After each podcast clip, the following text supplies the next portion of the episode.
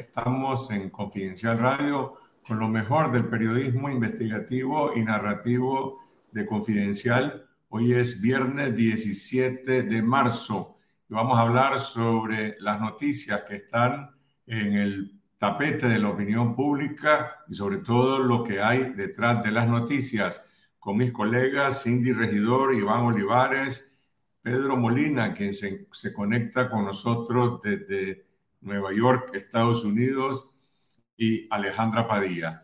La semana que está concluyendo hoy ha estado dominada por la noticia provocada por la suspensión de las relaciones diplomáticas del régimen de Daniel Ortega con el Vaticano.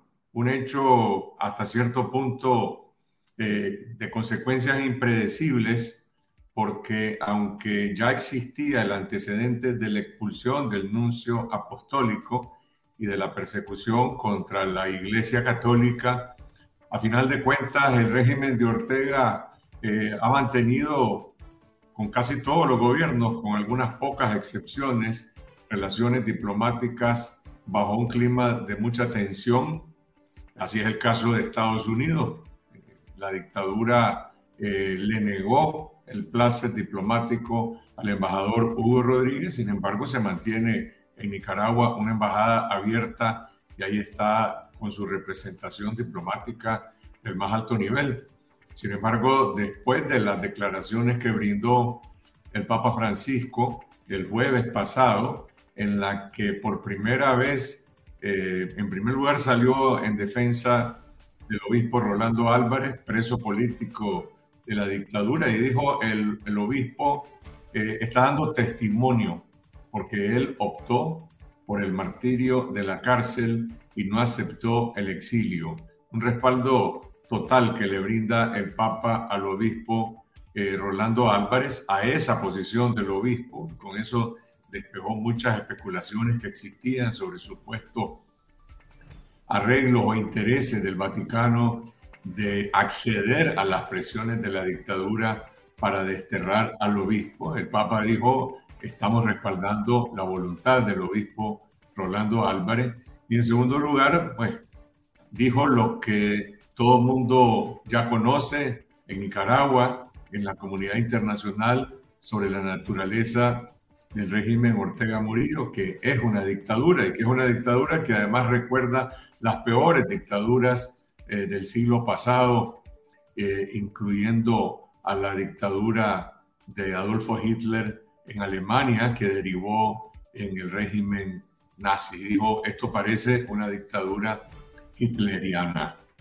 Eh, Ortega reaccionó en cuestión de horas, ordenando la suspensión de las relaciones diplomáticas. Mucha gente dice suspensión o ruptura. La palabra suspensión no existe en el estándar de las reglas diplomáticas para efectos prácticos es casi como una ruptura, aunque el Vaticano dice estamos al borde de una ruptura, pero no hemos llegado a ese punto todavía.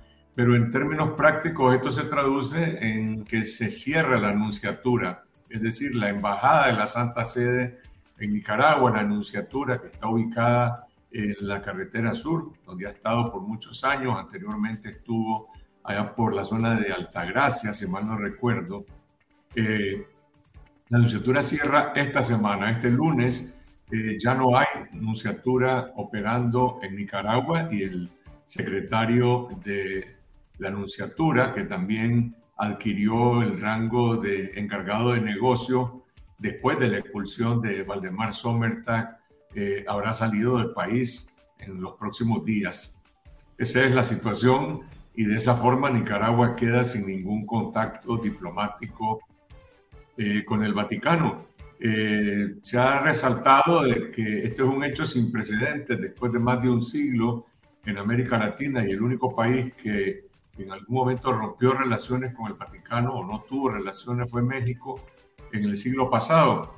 Sin embargo, incluso México, que restableció relaciones con el Vaticano en 1992, eh, ayer entrevistaba yo a un experto diplomático, ex jesuita, eh, conocedor eh, de las relaciones entre la Iglesia y el Estado en México, Rubén Aguilar, Y decía Rubén, en México no había relaciones diplomáticas, pero había una representación del Vaticano de manera permanente, había un delegado y que además tenía una enorme influencia en las relaciones Iglesia eh, eh, Vaticano, Iglesia con el gobierno mexicano. Ese no es el caso de Ortega. Ortega está decretando un autoaislamiento al suspender las relaciones diplomáticas con el Vaticano. Hay muchísima preocupación sobre el impacto que esto puede tener en las relaciones del gobierno con la Iglesia Católica, es decir, con la persecución que ya existe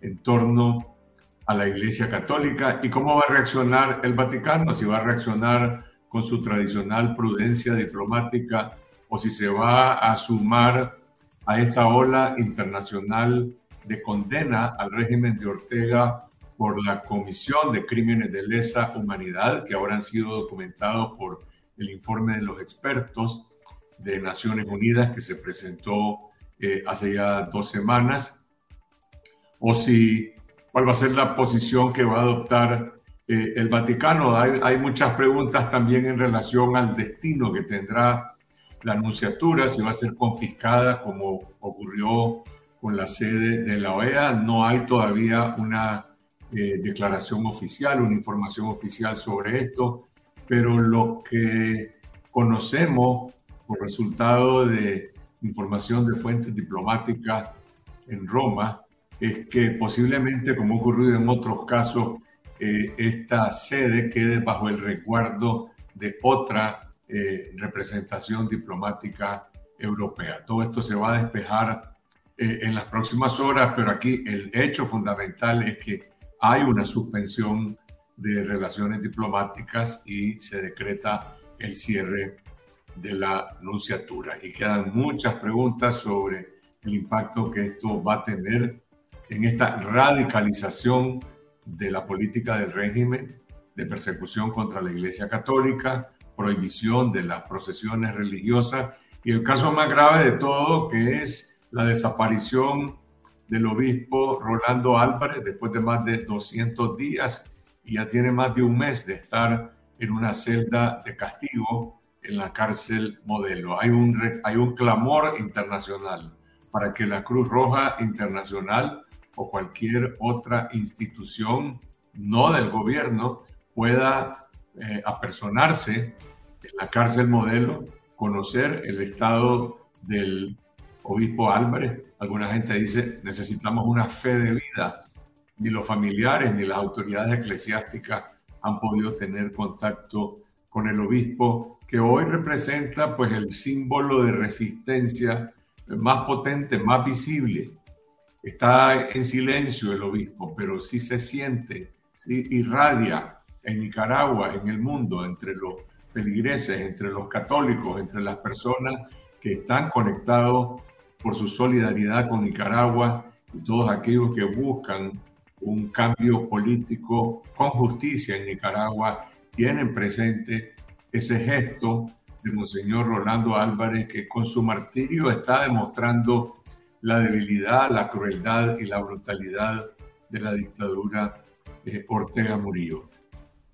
La otra noticia sobre la que vamos a comentar más adelante es este inusual debate público que ocurrió ayer en el, en el diálogo interamericano entre el presidente ejecutivo del Banco Centroamericano de Integración Económica, BESIE, el banquero hondureño Dante Mossi, y los investigadores de Manuel Orozco del Diálogo Interamericano y Ryan Berg de CSIS.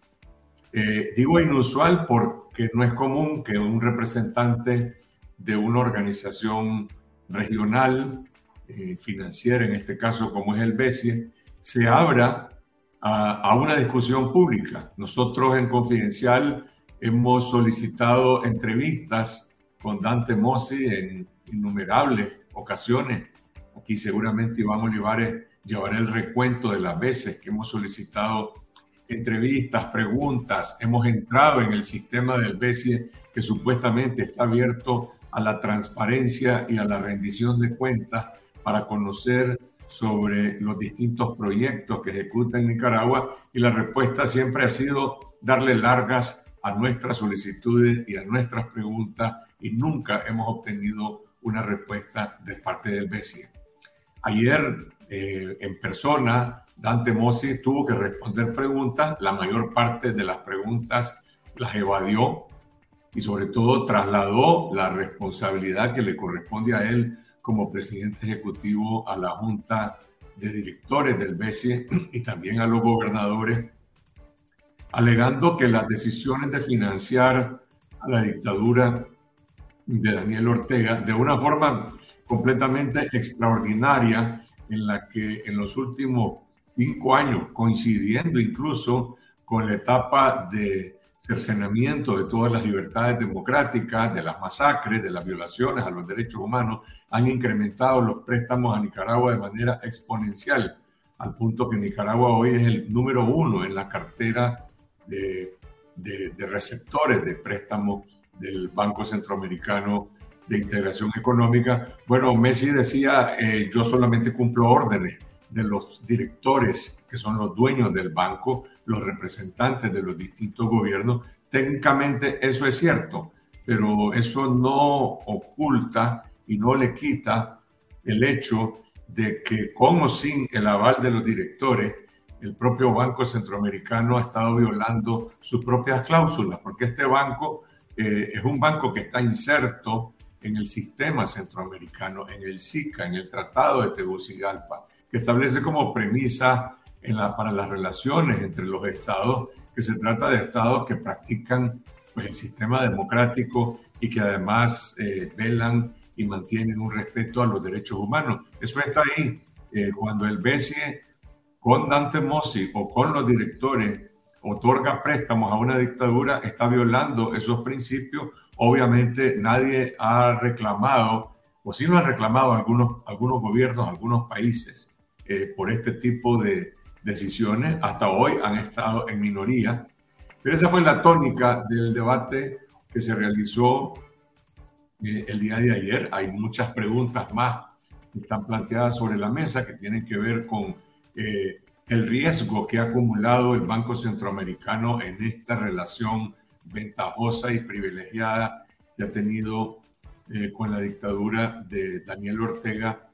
Y por el otro lado el hecho de que eh, independientemente de que Mossi ha, alegado y en este debate el día de ayer mantuvo de principio a fin que él se rige por criterios técnicos y que el banco es un banco de desarrollo y que por lo tanto evalúan las propuestas que le llegan antes de tomar esta decisión, que existen varios comités. Lo que Mossi no puede ocultar es que no en una, sino en varias ocasiones, él ha ido mucho más allá de lo que podría esperarse del presidente ejecutivo de un banco de desarrollo y ha actuado abiertamente como si fuera el ministro de Relaciones Exteriores de la dictadura de Daniel Ortega. Cuando Mossi dijo en una entrevista eh, que se transmitió en Canal 12 de Nicaragua que las sanciones que se estaban aplicando al gobierno de, Daniel Ortega eran injustas porque en Nicaragua, porque en ese procedimiento no se respetaba el derecho a la defensa. Bueno, uno podría haber esperado que eso lo dijera el canciller Moncada, que es simplemente pues, un, un, vocero de la dictadura. Y eso fue lo que, hizo, lo que dijo Messi, Mossi, perdón. Y cuando ayer le preguntaron repetidamente sobre esas declaraciones que muestran la parcialidad política de, su actuación como presidente del banco. Él dijo, me malinterpretaron un medio de comunicación, supongo que se refería a los medios que hemos tenido ese escrutinio y esa fiscalización sobre su labor y que publicamos y analizamos esas declaraciones que le brindó a Canal 12, pero no hay tales. El propio periodista Marco Medina unas horas después publicó en su cuenta de Twitter la declaración de Mossi y ahí no hay ninguna, ahí no hay ninguna malinterpretación, no hay ninguna duda. Simplemente Mossi actuó como un vocero de la dictadura de Ortega en un campo claramente político y nada tiene que ver eso con asuntos técnicos, porque si la discusión es esa, Entonces, Dante Mossi tendría que preguntarle al gobierno de Nicaragua si lo va a defender bajo el, bajo el principio de que se aplique el debido proceso y el derecho a la defensa, entonces, ¿cómo puede darle crédito y préstamo a un gobierno que en Nicaragua demolió, abolió el debido proceso y el, y el principio del derecho a la defensa, con más de 1.700 detenciones políticas arbitrarias, el encarcelamiento de centenares de personas y unos simulacros de juicio que se ejecutaron en la cárcel que, como bien ha dicho el experto de Naciones Unidas, Jean-Michel Simon, pues recuerdan los tribunales de los tribunales de nazistas, recuerdan las reglas de la criminalización de la justicia, de cómo fueron aplicadas en, en, en la Alemania nazi.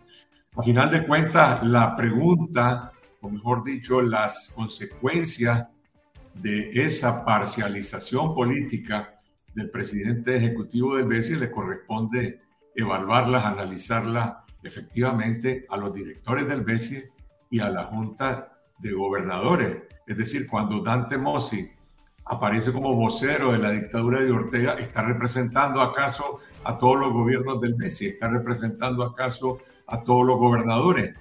Cuando él incurre y se cruza la raya de lo que le corresponde como director técnico, presidente ejecutivo técnico de una institución financiera y actúa como un vocero político, bueno, le está causando un enorme daño reputacional al Banco Centroamericano de Integración Económica, a menos que a los gobernadores y a los directores del banco eh, eso no les preocupe, pero por información que nosotros conocemos de los debates internos que han existido en el Banco Centroamericano, sí hay una preocupación de fondo y legítima por ese daño reputacional que le ha causado a la institución la actuación de Dante Mossi. Al final de cuentas, en los próximos dos meses vamos a saber cuál es el balance de, de esta discusión.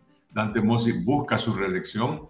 Eh, le preguntaron en este debate la periodista Gabriela Frías de CNN, que por cierto hizo un rol, un papel eh, muy, muy estricto, muy consistente, muy sólido, en el sentido de que le hizo las preguntas que tenía que hacerle a Mossi, le repreguntó cuando tenía que repreguntarle y por el otro lado también jugó un papel de moderación en este debate. Ella le preguntó si se va a reelegir, si se quiere reelegir y él fue evasivo. Al final dijo, tengo que consultarlo, tengo que ver cuál es el apoyo que tengo con mis electores que son eh, estos, estos gobiernos. Esos son pues algunos de los temas que están en este momento en el centro de las discusiones de la opinión pública. El régimen también cerró, o mejor dicho, eh, no cerró embajadas, sin, retiró a sus embajadores en Brasil y Panamá sin dar ninguna explicación. Lo único que sabemos es que estos países recientemente también se sumaron a otros, a otras naciones como España, eh, Chile, Colombia, México, Ecuador, que ofrecieron su nacionalidad para los 317 eh, nicaragüenses que hemos sido despojados arbitrariamente de nuestra ciudadanía nicaragüense. Ahora Ortega retiró al embajador Marvin Ortega de Panamá y a la embajadora de, Brasil. No sabemos qué consecuencias tiene estas, eh, estas decisiones. Esos son pues algunos de las, de las eh, noticias sobre las que vamos a comentar hoy. Están con nosotros mis colegas eh, Iván Olivares, Cindy Regidor, Pedro Molina, Alejandra Padilla. Iván, empecemos con el tema del BESIE, que es la noticia que se produjo el día de ayer. Eh, ¿Se conoce de alguna reacción de los directores o de los gobernadores del BESIE por esta eh, aparición pública de Dante Mossi en el debate, en el diálogo interamericano. Vos publicaste una nota previa al debate en la que algunas personas decían que no era conveniente que concurriera a un debate público porque él es la cara del banco. Ahora la pregunta es, bueno, ¿cómo quedó el banco con esa actuación de Dante Mossi? Carlos, las fuentes con las que he hablado en este momento no han tenido acceso a hablar con sus, con sus otras fuentes dentro del banco para saber más o menos cuál es la reacción, cuál ha sido el efecto en los pasillos, en las oficinas del Banco Centroamericano, tanto en Tegucigalpa como en el resto de sus sedes en Centroamérica. Sí saber de que eh, se, se considera de que se perdió una oportunidad para que el banco hiciera un examen, una evaluación crítica de cuál ha sido su actuación en Nicaragua y que viera no solamente, digamos, lo antiético de financiar a una dictadura, sino además que hay razones de peso, de dólares, si quieres que lo digamos, que lo digamos de esa manera, para ser mucho más cuidadoso con lo que estás haciendo. Primero, porque están depositando una, están haciendo una alta concentración de su cartera en un solo cliente. Y eso para cualquier banco, en cualquier circunstancia, es muy peligroso. La historia ya lo ha demostrado. Segundo, porque no es un cliente al que le sobra el dinero, no es una economía bollante que va a tener la capacidad siempre de poder pagar los préstamos que recibe, sino que una dictadura como la que hay en Nicaragua que genera tanta inestabilidad, tanta zozobra y tanta incertidumbre en la economía, significa que hay un riesgo que, en el futuro ese país pueda pagar estos préstamos. Entonces, lo que se considera es que se perdió una oportunidad para que el banco tuviera una visión crítica de lo que está haciendo y empezara a, funcionar más como lo que es un banco para decir, sí, vamos a financiar el desarrollo, sí, vamos a estar a ayudar a que este país crezca, pero teniendo en consideración las otras cosas que están pasando en Nicaragua que definitivamente no se pueden dejar de lado, pues no es, no es ético, no es moral apartar la vista y decir, los números funcionan bien, sigamos adelante. Hay mucho más que eso en juego y desgraciadamente, el, por lo menos el, presidente ejecutivo del banco ayer no aprovechó esa oportunidad para hacerlo. Pedro Molina ha seguido de cerca con la lupa del caricaturista la actuación de Dante Mossi. ¿Cómo lo viste ayer por primera vez en una verdadera intercambio de, de preguntas de planteamiento bastante más riguroso que en otras ocasiones que lo hemos visto en entrevistas donde simplemente pues, Dante Mossi se despacha hermoso porque nadie le está haciendo una pregunta. ¿Cómo lo viste ayer, eh, Pedro? Bueno, pues yo te voy a decir, a nivel personal, estuve viendo ayer el, debate y eso, ah, yo ya me esperaba de que, de que la defensa del señor Mossi iba a ir por la línea siempre de justificar todo con tecnicismo, ¿no? De excusarse dentro de, dentro de tecnicismo y tratar de disfrazar en ello el, servilismo que él personalmente eh, eh, tiene con, con, Ortega y con la dictadura Ortega Murillo. Eh, estaba tratando de, de, leer un poco su, su, su lenguaje corporal, ¿no? y lo que me transmite, por lo menos a mí, es mucho, mucho cinismo. O sea, él estaba claro de que yo voy a venir a sentarme aquí, yo voy a repetir lo que yo de todo modo ya he dicho, que esto es pura cuestión técnica, que yo no me, yo no me baso en cuestiones de derechos humanos, sino que yo me baso en cifras y tal y tal y tal y tal, y voy a ser, y voy a ser cuestionado por esto, y de todo modo yo voy a, a, a seguir pues con mi mismo cuento, con todo el cinismo y la tranquilidad del mundo, y eso fue, ese fue el Dante Mossi que vimos ayer que no es muy diferente a, como bien mencionaba hace poco, al cinismo con el que nosotros vemos que se comportan eh, los defensores directos del régimen, pues eh, los de Cancillería, los ministros, los jueces, la gente de la Asamblea. Entonces, eh, más bien fue mayor la similitud entre el comportamiento de, de Ante en ese momento con, con, este tipo de gente. También yo creo que ya, ya hacía hincapié también en el hecho de que, de que el tipo lo que hizo fue tirarle la pelota pues a su directorio, ¿no? Y ahora ese directorio tendrá que responder a ver si es cierto, porque si él está haciendo todo lo que dice el directorio, entonces, ¿en qué lugar vamos a poner las declaraciones que él tuvo, que él dice que fueron manipuladas, pero que ya vimos que no fueron manipuladas, por ejemplo, sobre las sanciones, actuando prácticamente como, como un lobista de, de Ortega? Entonces, eso tendrá también que explicarlo el directorio. Cindy, ¿viste el debate? Eh, sí, y, la, la, la, discusión de Mossi con Manuel Orozco y Ryan Berg. Sí, sí, lo vi y, de acuerdo con Molina, en realidad yo no, no me sorprendí, digamos, de la postura del señor Mossi, eh, que se escudó, digamos, en el tema de los tecnicismos y seguir los lineamientos del banco. Lo que sí, la verdad, eh, a nivel personal me, me, me, pareció bastante insultante fue eh, la postura de una persona que parece vivir en un mundo en el que solamente son verdades las noticias eh, del oficialismo, ¿no? O sea, por ejemplo, cuando él mencionaba la importancia de los préstamos del BCE para desarrollar proyectos en el país, entonces se refería a la electrificación, y llegó un punto en que dijo inclusive que la gente del Caribe de Honduras estaba celosa de la gente del Caribe de Nicaragua porque tenían unas mejores condiciones y que los préstamos, yo digo, o sea, este señor no lee las noticias sobre eh, las violaciones de derechos humanos que están ocurriendo en ese, en ese lugar y las condiciones eh, precarias en las que vive la mayoría de la población en el Caribe. Realmente me pareció indignante y me pareció indignante también las falsas equivalencias que utilizó. Una de ellas, por ejemplo, cuando mencionaba, no, lo que pasa es que sí, con Nicaragua pues trabajamos, pero nosotros decimos que no, porque cuando hay temas de, sancionados, no trabajamos con gente que tiene sanciones, funcionarios del gobierno que tienen sanciones, instituciones, etcétera. Pero Nicaragua no es el único caso complicado, tenemos otros clientes, otros países que también tienen este tipo de problemas. Me pregunto yo, o sea, de, de la cartera de clientes de, de BESIE, quién tiene la cantidad de sanciones que tiene Nicaragua, eh, perdón, no Nicaragua, los funcionarios del gobierno de Daniel Ortega eh, y que, que, está considerado casi que un estado paria. ¿Qué otro cliente tiene ese estatus? Me pregunto yo, por ejemplo.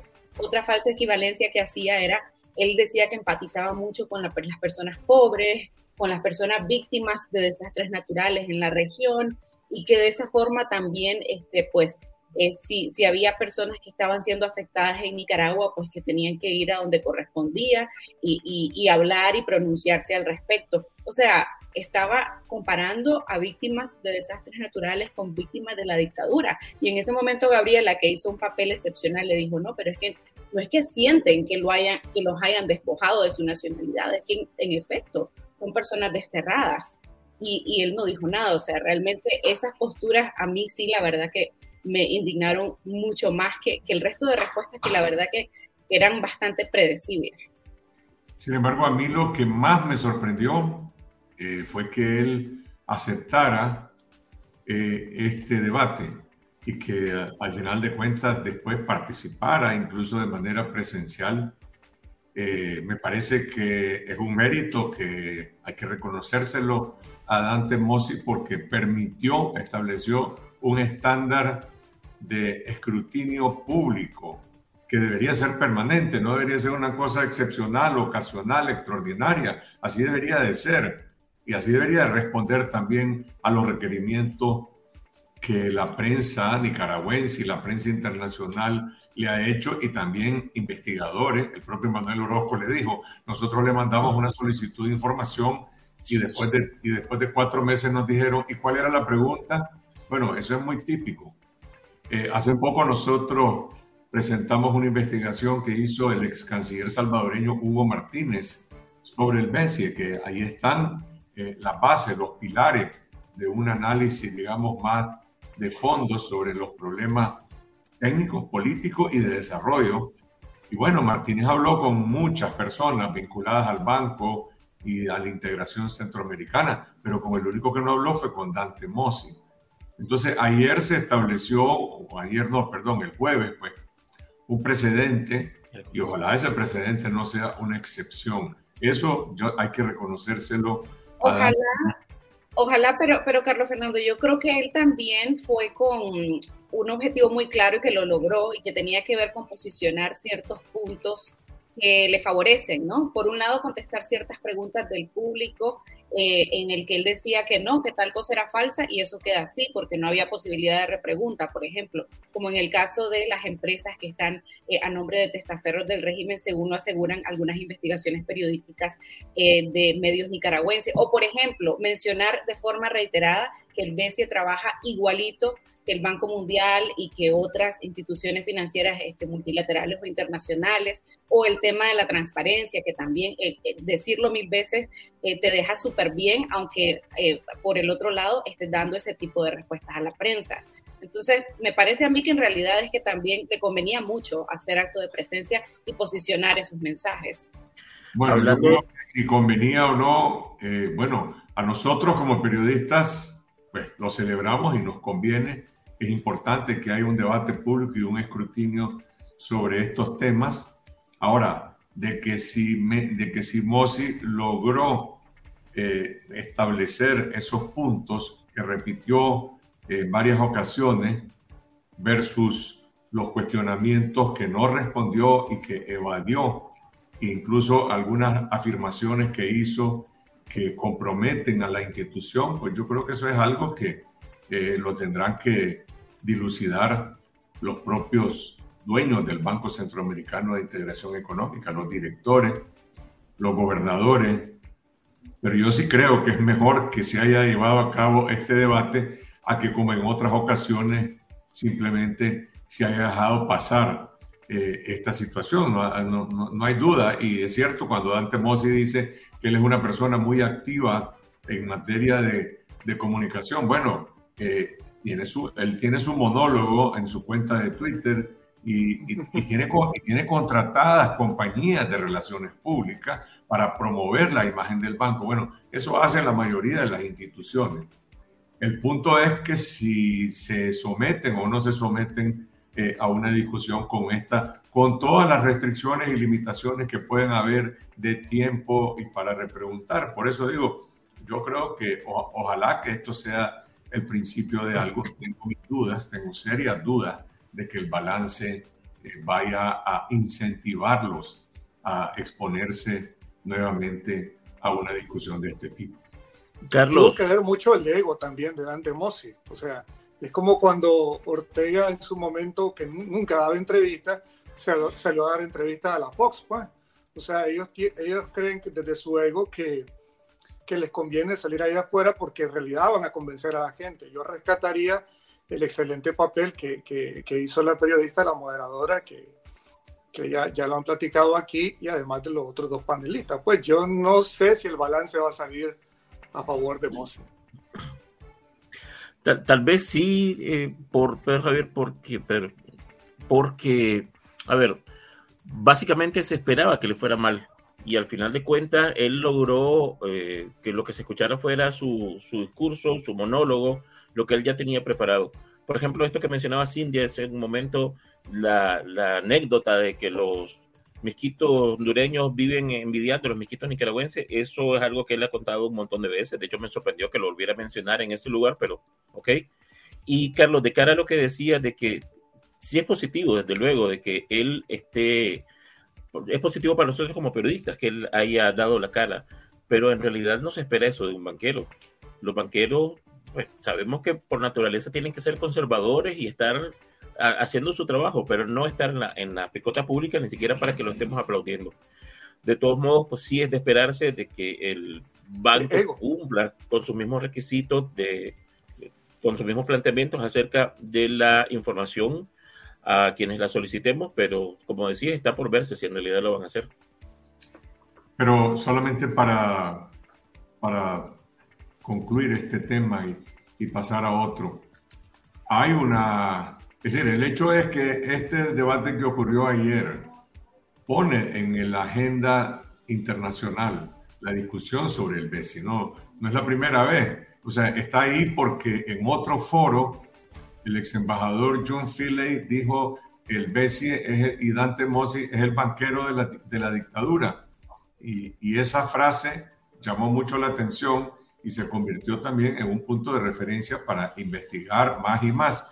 Y sobre ese tema hubo ya una discusión en, el, en, en Honduras, en Tegucigalpa, en el foro de donantes de Seattle Foundation, donde Hugo Martínez presentó este estudio.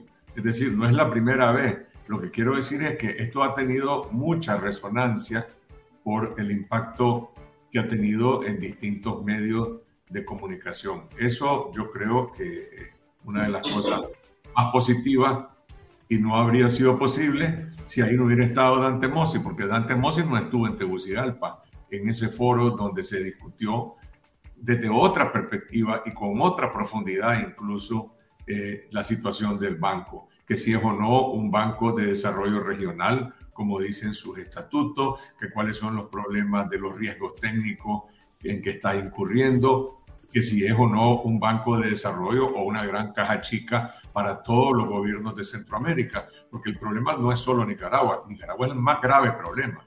Es el más grave problema que este banco financia una dictadura, pero también es como una especie de gran caja, caja grande, porque no es chica, para todos los gobiernos de Centroamérica. Y, eso, y, El Salvador va por, y El Salvador como cliente va por la misma situación, Carlos.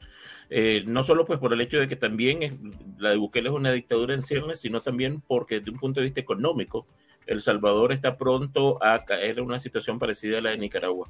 Y es el otro país que está recibiendo grandes cantidades de, financiamiento. Solo una cosa más. Es cierto, el, eh, Mossi al final dijo, no importa lo que yo piense con respecto a que si en Nicaragua hay una dictadura o no, pero te voy a decir otra forma de leerlo no se atrevió a decir que Daniel Ortega no era un dictador. O sea, no lo catalogó, pero tampoco se atrevió, digamos, a defenderlo, a decir, no, no es un dictador, es un, es un presidente legítimo, etcétera. No lo dijo y eso también es interesante. ¿Cómo no? ¿Cómo no? Sí lo hizo. Sí, dijo, que es el presidente, le llaman el presidente y ahí está, y es un hecho. Y Manuel Orojo le dijo, pero la Organización de Estados Americanos decretó como ilegítimas las elecciones de Nicaragua y también lo hizo eh, la Unión Europea y también lo hizo Estados Unidos y, y, y, simplemente ya no siguió alegando eso. Es decir, tenés razón, no dijo, no, no es una dictadura, pero lo dijo de otra manera. Dijo, él es el presidente, como quien dice, pues, ahí, con ese es el que tenemos que hablar. Y si es verdad, y si es verdad, si, nos vamos a, si, nos vamos, si vamos a entrar en el tema del pragmatismo, eh, es cierto de que el, el, representante de este dictador hoy es el presidente, hoy es el secretario general del SICA y que dentro de las instituciones centroamericanas y en el entorno centroamericano en el que se mueve MOSI, estoy hablando de El Salvador, Honduras, Guatemala primordialmente, pues hay una complacencia con esta dictadura, pero eso no es igual en el caso de Costa Rica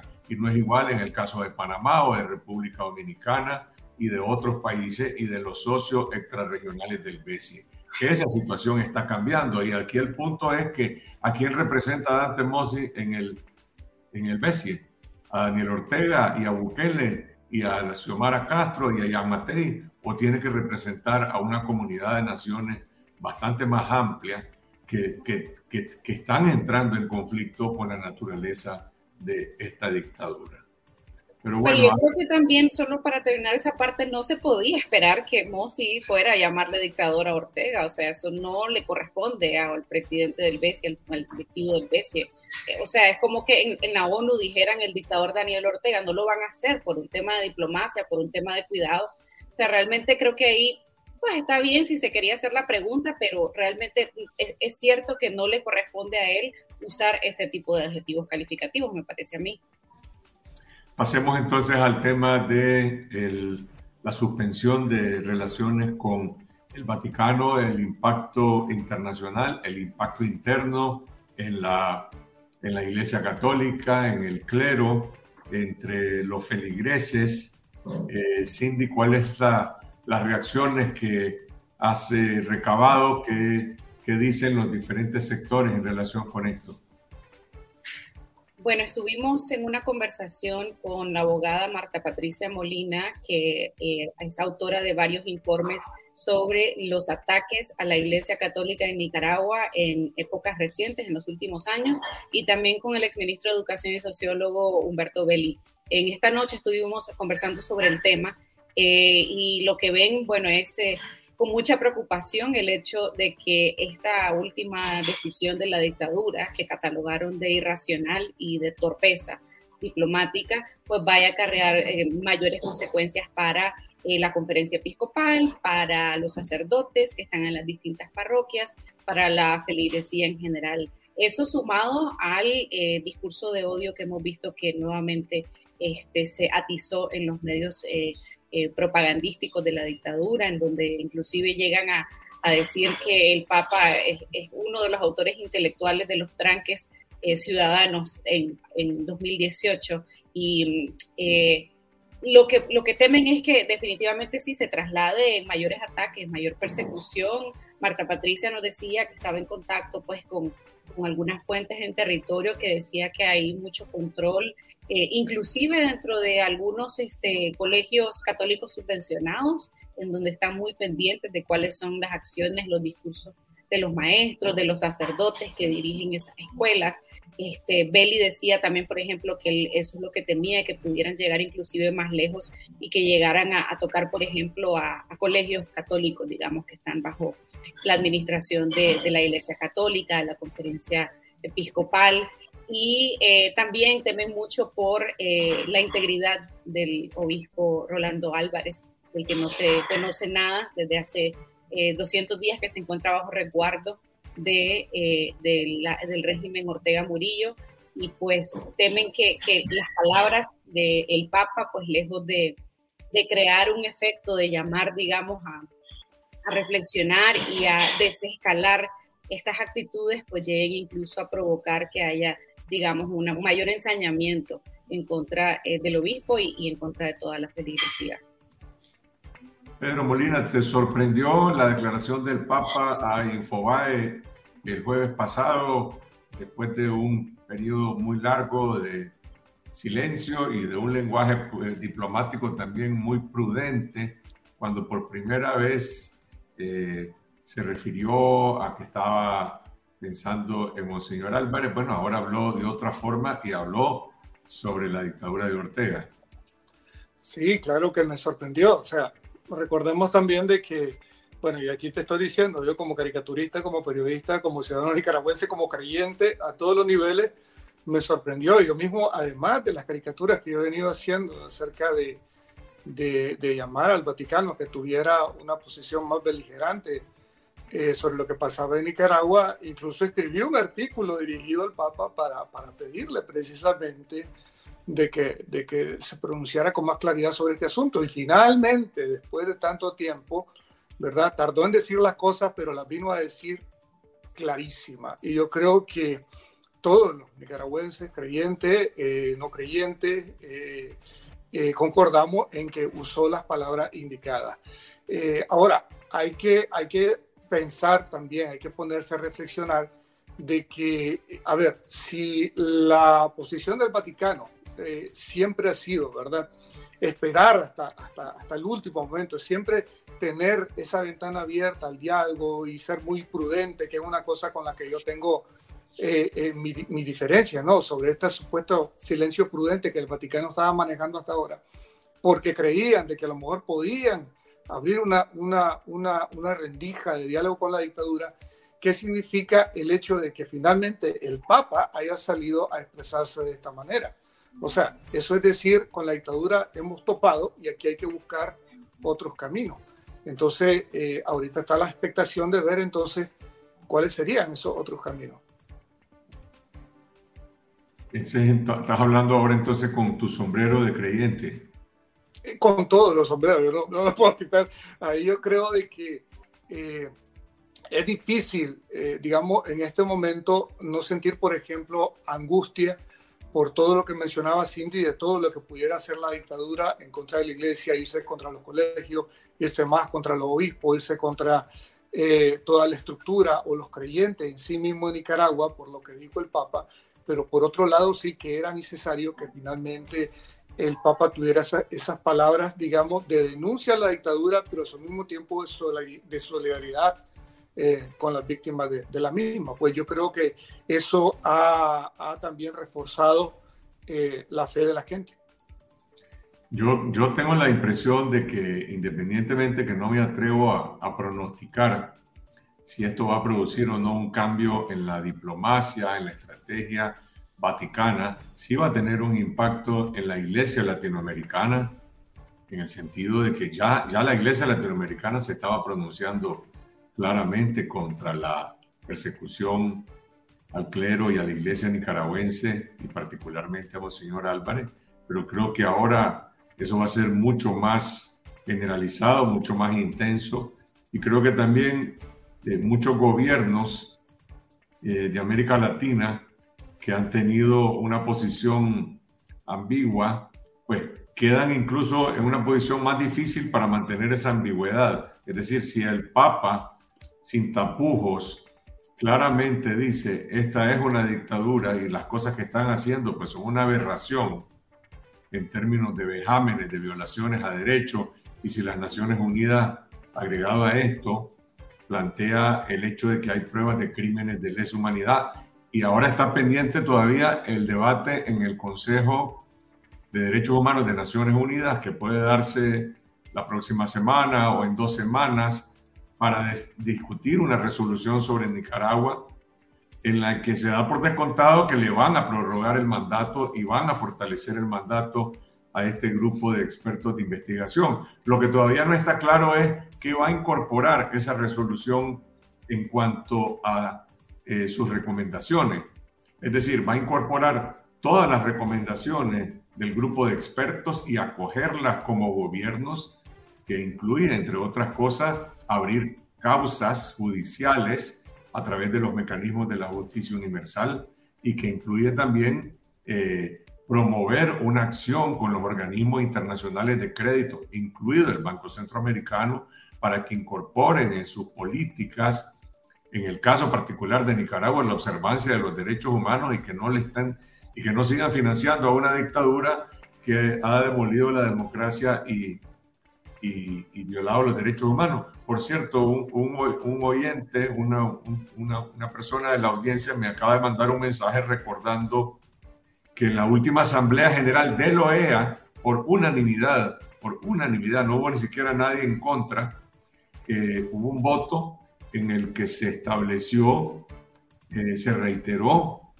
la ilegitimidad de la, del régimen Ortega Murillo después de las elecciones de 2021. Entonces yo creo que sí, haya, haya sido o no la intención del Papa, esa declaración eh, viene a brindarle mucho más fuerza a todo este movimiento de, que apunta hacia un mayor, eh, hacia una mayor presión política y diplomática eh, contra el régimen de Ortega. En Ginebra, Suiza, está participando una delegación de excarcelados eh, políticos nicaragüenses, tres precandidatos presidenciales, Leonardo Mairena, Félix Maradiago, Juan Sebastián Chamorro y también Yaritza Rostrán, que es excarcelada política del año 2018 y 2019, y Solange Centeno. Ellos se han estado reuniendo con, con varias de las delegaciones de los gobiernos que están representados en la OEA. Eh, Alejandra, ¿qué, qué, adelanto existe, qué avance hay de, los intercambios que han tenido con estas eh, delegaciones del Consejo de Derechos Humanos? ¿Se espera, hay, hay algún conocimiento ya de la existencia de un borrador de resolución? ¿Qué se espera de esta discusión que se va a dar en los próximos días? Por el momento nos comentaba Yaritza Mairena, excarcelada política 2018 y 2019 y que también ha viajado a Ginebra desde este lunes, que por el momento las reuniones que han sostenido con los distintos embajadores y también distintas organizaciones internacionales de derechos humanos, todo indica de que se va a renovar el mandato del grupo de expertos para Nicaragua. Aún no tienen conocimiento de que si ya existe un borrador, pero en efecto eh, se encuentran ellos verdad muy, muy, muy contentos y reciben de manera muy positiva en que se viene una condena internacional muy fuerte en contra de la dictadura y especialmente luego de lo que pasó, ¿verdad?, con el Vaticano, la suspensión de relaciones diplomáticas y también las declaraciones del Papa Francisco. La otra noticia que esperábamos y todavía seguimos esperando el día de hoy es la posible aprobación de un permiso eh, migratorio conocido como TPS para los nicaragüenses eh, en Estados Unidos. Cindy, todavía no, no hay nada oficial en relación a esto. ¿Por qué se espera que se anuncie o que se aplique este TPS y qué eh, cobertura, qué impacto tendría para los migrantes nicaragüenses en Estados Unidos? Hemos recibido la alerta de parte de las organizaciones y especialistas, abogados eh, en temas migratorios, eh, que eh, nos dicen que en cualquier momento va a salir esta muy buena noticia para los nicaragüenses que ya están en Estados Unidos y que llegaron a partir de 2018. porque el TPS, que es un estatus de protección temporal, les permitiría eh, vivir en Estados Unidos y trabajar por 18 meses eh, y eso y también pues anuente a una eh, posible renovación, como ha sido el caso de un TPS para Nicaragua que ya existe y que cubrió en su momento a las personas que estaban en Estados Unidos cuando ocurrió el huracán Mitch. En 1999 se dio este TPS a estas personas de Nicaragua. Son 4.000, en realidad pues es un número eh, pequeño en comparación con el reciente flujo migratorio que llegó a Estados Unidos a raíz de la crisis sociopolítica. Entonces, lo que se espera es que ese TPS sea extendido, ampliado y que cubra a las personas que llegaron a Estados Unidos a raíz de la crisis y la inestabilidad política. Eh, las organizaciones que han estado trabajando por años, haciendo lobby, haciendo presiones eh, para que eh, se pudiera pasar este, este TPS, pues nos dicen que en cualquier momento va a salir esa noticia y que entonces podría abarcar al menos unas 50 mil personas y como máximo a lo mejor hasta unas 300 mil. Eso va a depender de cuáles son los criterios para asignar ese TPS. O sea, si te dice que va a cubrir a las personas que entraron a partir de tal fecha y, a las, y, hasta tal fecha. Entonces ahí se va a saber más o menos a cuántas personas, pero sí sería pues un número significativo y daría mucha tranquilidad a las personas que llegaron después de 2018 a causa de la crisis en Nicaragua y que ya no tendrían pues miedo de ser deportados.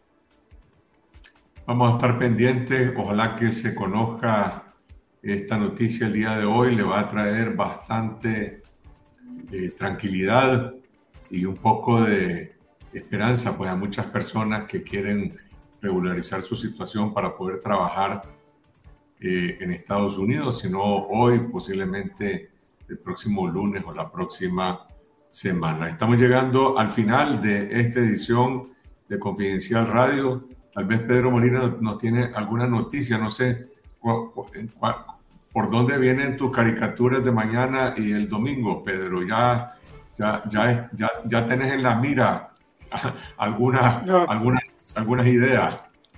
Sí, pero todavía estoy pensando. Lo que pasa es que la mayoría del tiempo, todos los días, estoy haciendo malabares entre tres y cuatro ideas, así que no quiero comprometerme con una hoy y tener que cambiarla dentro de dos horas. Pero sí, ahí estoy trabajando.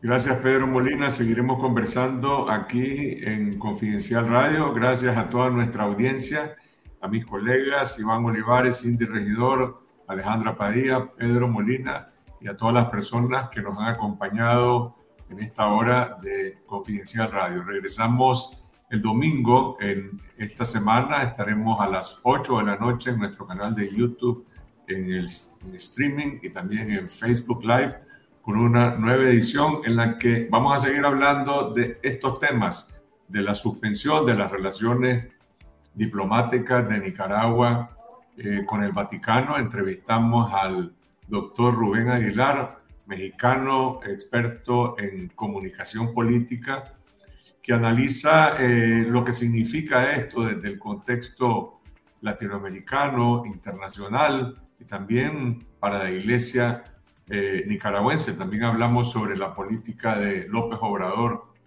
eh, hacia Nicaragua y vamos a hablar también con, con uno de los miembros del grupo de expertos de, de derechos humanos de Naciones Unidas que presentaron este informe que sigue generando eh, noticias. En Confidencial publicamos esta semana eh, una, uno, de los, uno de los capítulos particulares que este informe desarrolla sobre el discurso de odio de la dictadura que se origina en el más alto nivel de responsabilidad y que es un discurso de incitación a la violencia eh, y, y, a la deshumanización en este caso pues de los ciudadanos, de los que el régimen considera como enemigos y a esta fabricación de enemigos para justificar eh, métodos represivos. Sobre todo eso estaremos hablando este domingo en esta semana. Los esperamos como siempre a las 8 de la noche. Hasta entonces.